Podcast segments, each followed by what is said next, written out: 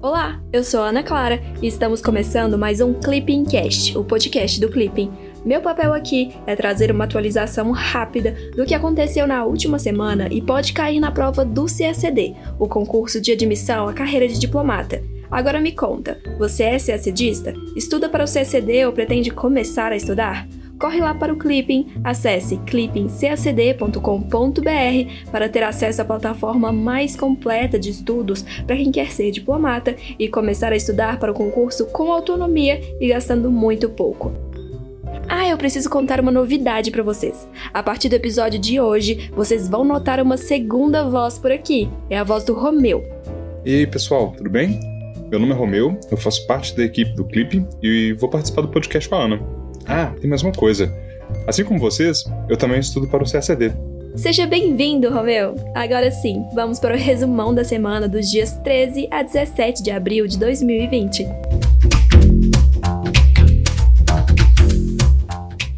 Nessa semana, o resumão apresenta temas que são cobrados com muita frequência na prova de primeira fase do CACD. Vale ficar de olho nos seguintes temas: com a pressão econômica atual, volta à tona a questão do embargo norte-americano a Cuba.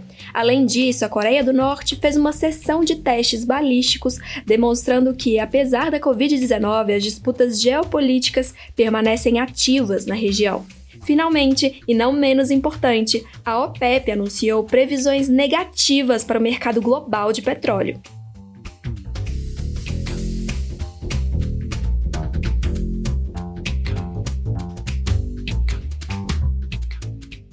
América Latina e Caribe. Na região, ventos frios da disputa ideológica do século XX voltam a ser sentidos.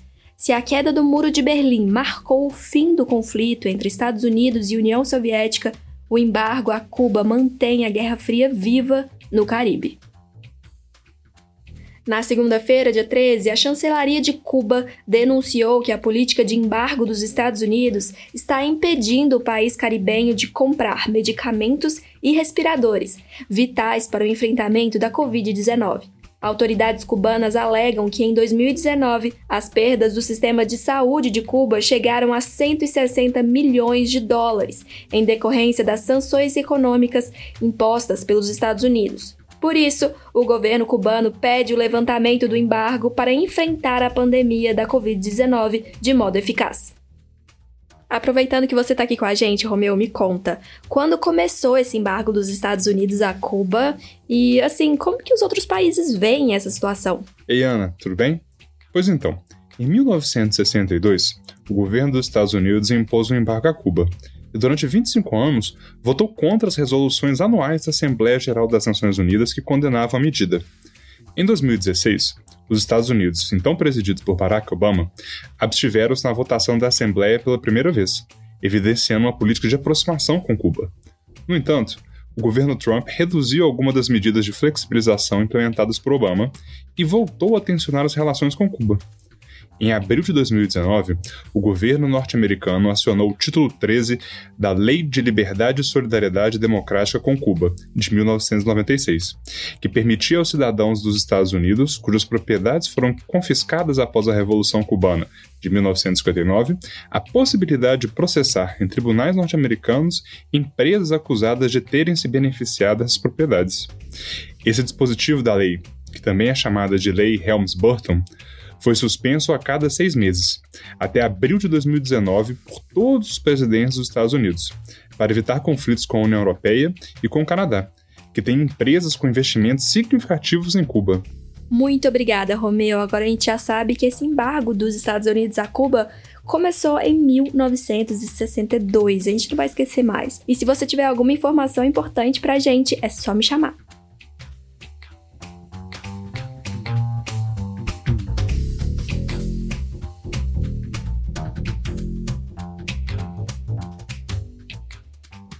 Estados Unidos. Se há dinheiro de sobra para manter os imigrantes fora, há dinheiro de menos para bancar organizações pró-China. Esse é o discurso do presidente Donald Trump. Na segunda-feira, dia 13, o governo norte-americano anunciou a manutenção do plano de ajuda financeira a El Salvador, Guatemala e Honduras. Os três países do chamado Triângulo do Norte firmaram acordos migratórios com os Estados Unidos em troca de auxílio financeiro com o objetivo de minimizar a entrada de migrantes ilegais no território norte-americano. Conforme Mike Pompeo, secretário de Estado do governo Trump, os três países vêm sendo efetivos em seus esforços para conter a migração irregular na região. Na terça-feira, dia 14, o presidente dos Estados Unidos, Donald Trump, anunciou a suspensão da contribuição financeira norte-americana à OMS. Os Estados Unidos acusam a organização internacional de ser ineficiente na gestão da crise e de encobrir dados da pandemia de Covid-19, beneficiando interesses da China. A decisão de suspender o financiamento da OMS ocorre em um momento em que Trump é criticado pela maneira que vem lidando com a crise nos Estados Unidos o país com maior número de mortos por Covid-19. Estima-se que os norte-americanos sejam responsáveis por 15% de todo o orçamento da OMS, aproximadamente 400 milhões de dólares por ano. Ana, também vale lembrar que a OMS é uma agência especializada da ONU, assim como o FMI, o Banco Mundial, a OIT, a Unesco, a FAO e outras mais. As agências especializadas da ONU são organizações internacionais com membros, orçamentos e sedes próprios, que não se confundem com os da ONU. Por isso, a OMS e outras agências especializadas não podem ser consideradas órgãos subordinados às Nações Unidas. Elas relacionam-se com a ONU mediante tratado internacional por meio do Conselho Econômico Social, o ECOSOC. Muito obrigada, Romeu. Agora nós vamos falar sobre a União Europeia.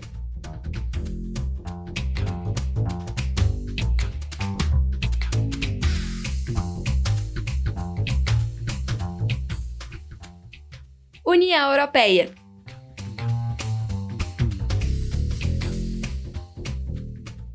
Acharam que estavam livres do Brexit? Nada disso! Após o Reino Unido finalmente ter deixado a União Europeia, agora os dois negociam sua relação pós-Brexit e não há coronavírus que os impeça. Na quarta-feira, dia 15, a União Europeia e o Reino Unido concordaram em retomar as negociações pós-Brexit a partir da próxima semana. Seus representantes divulgaram um cronograma para as próximas três rodadas de negociações, contudo, os temas que serão pautados ainda não foram revelados. Embora o Reino Unido tenha concordado com os termos de sua saída da União Europeia, os dois lados precisam decidir como será seu relacionamento no futuro.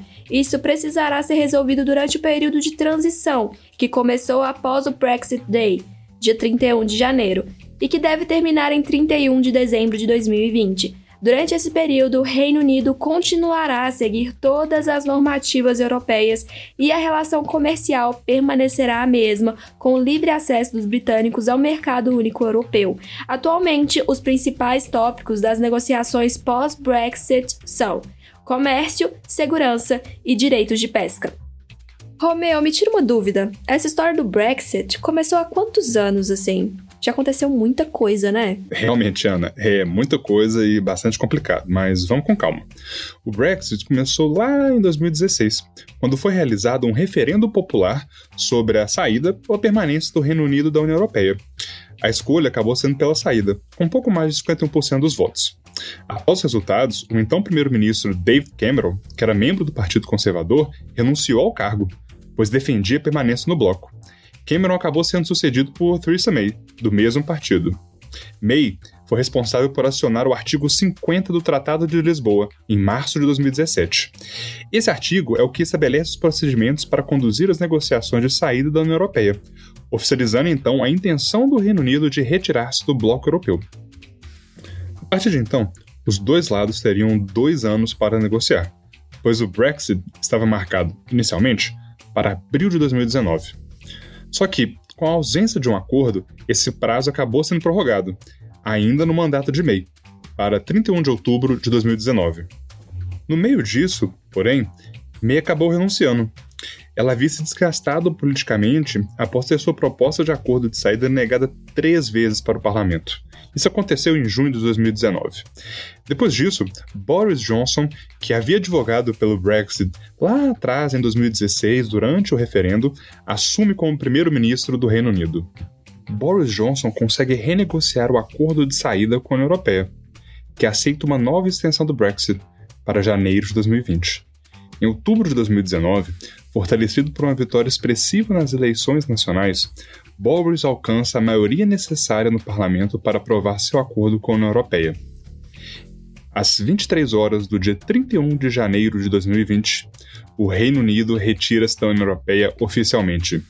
Logo em seguida, começam as negociações pós-Brexit para definir como serão as futuras relações entre o Reino Unido e a União Europeia.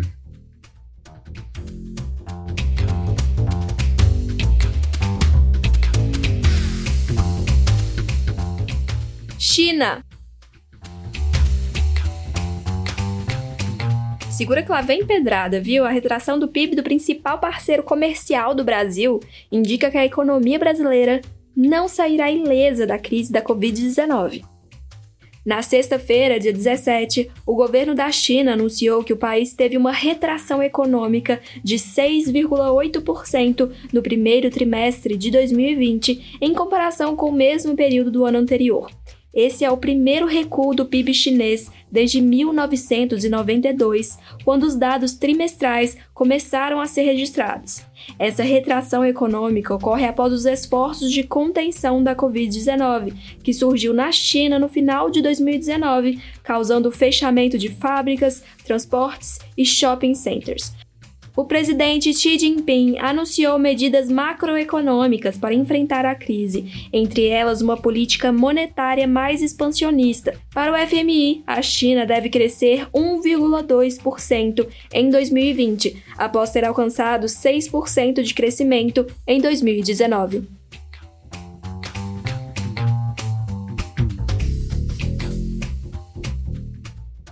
Coreia do Norte. Na Península Coreana, o Rocketman volta a lançar mísseis balísticos, mas eu gostaria da sua opinião aí. Será que ainda há salvação para o relacionamento entre Kim Jong-un e Donald Trump?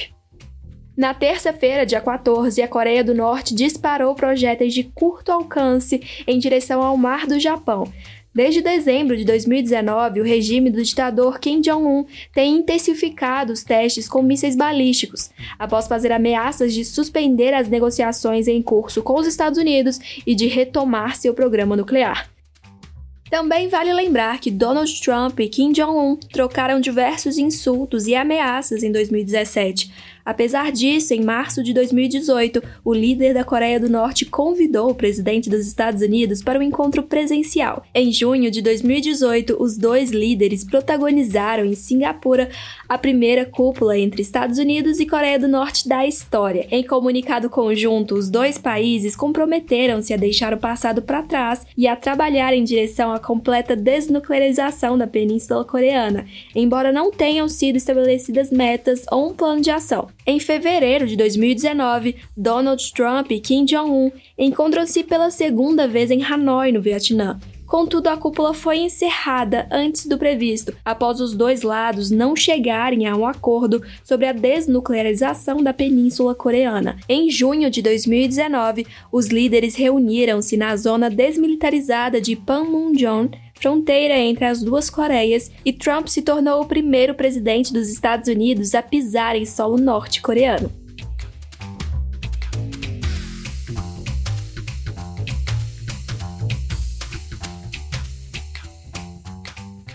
Economia